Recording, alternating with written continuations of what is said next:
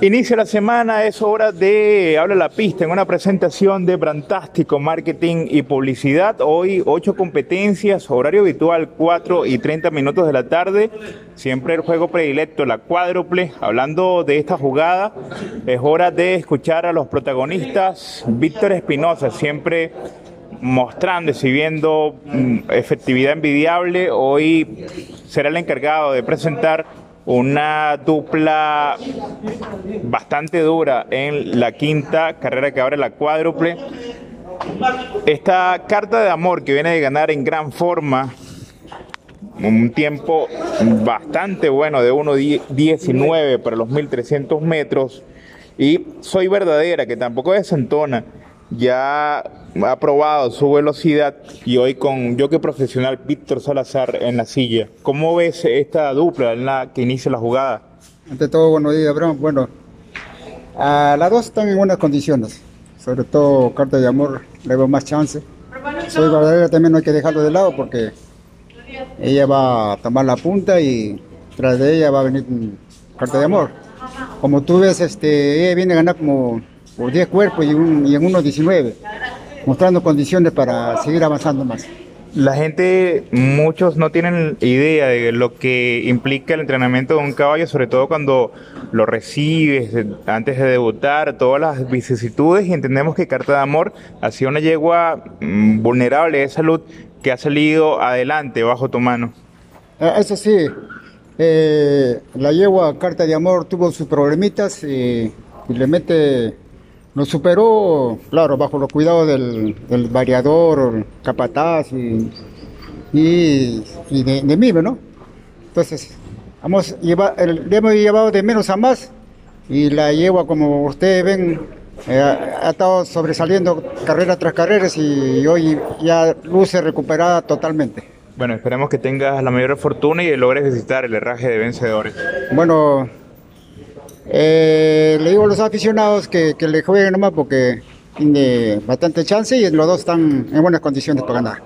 Seguimos con los protagonistas, Ramiro Talaverano, el agente de Win. Edwin Talaverano siempre allí ganador, hoy con montas de primer chance en la jugada de la cuádruple Paricutín que viene a reaparecer precisamente eh, bajo su monta, hoy ya con la carrera encima, un buen trabajo de subida 47 para la media milla y Revenium Beer en la última, otro ejemplar que quedó listo con su retorno. Pueden ser ambas fijas para esta jugada, Ramiro. Buenos días. ¿Qué tal, Abraham? Exactamente como lo mencionas, me parece que esos dos caballos tienen la, la primera chance de ganar.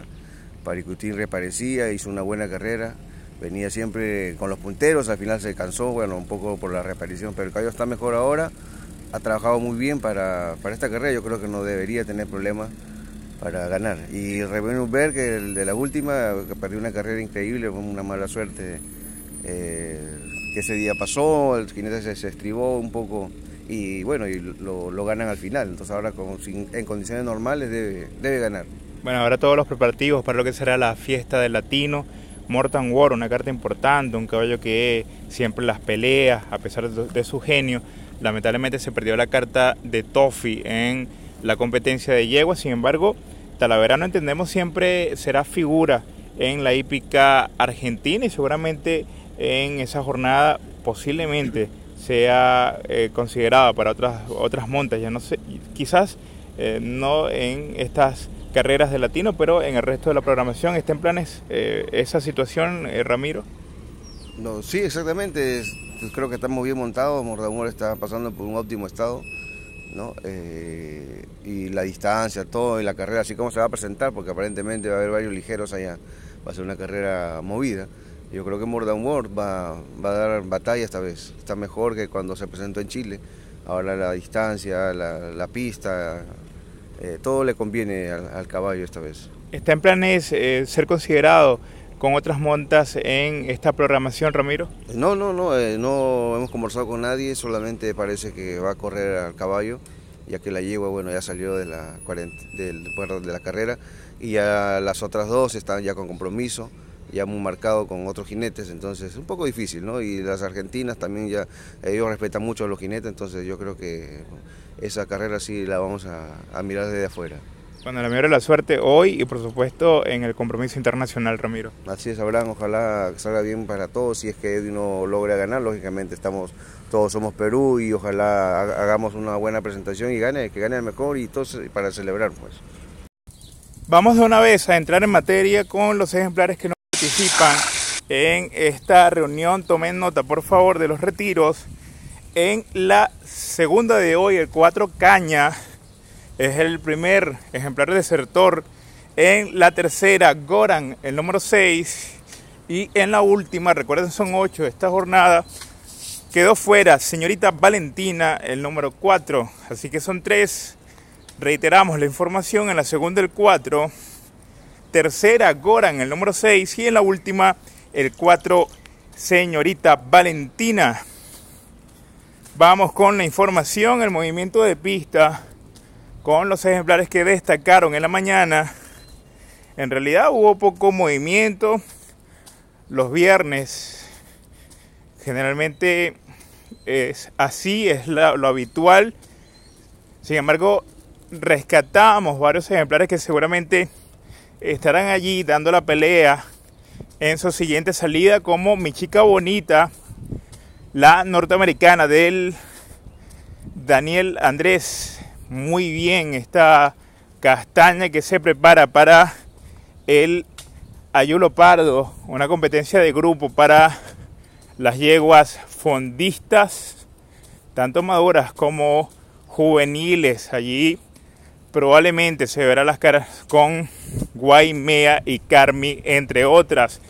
Mi chica bonita de mantenimiento, estirándose con Juan Eugenio Enríquez, cubrió a la meta 1300 metros, su crono 1.24.2, 12.1 de final, sin ser requerida en ningún momento y evidenciando tremendo estado. Paró en 1.33 con 100 de subida. Continuamos. A nuestro juicio, lo mejor de la mañana fue el Endil, la castaña del Tri, a cargo de David Valdivia.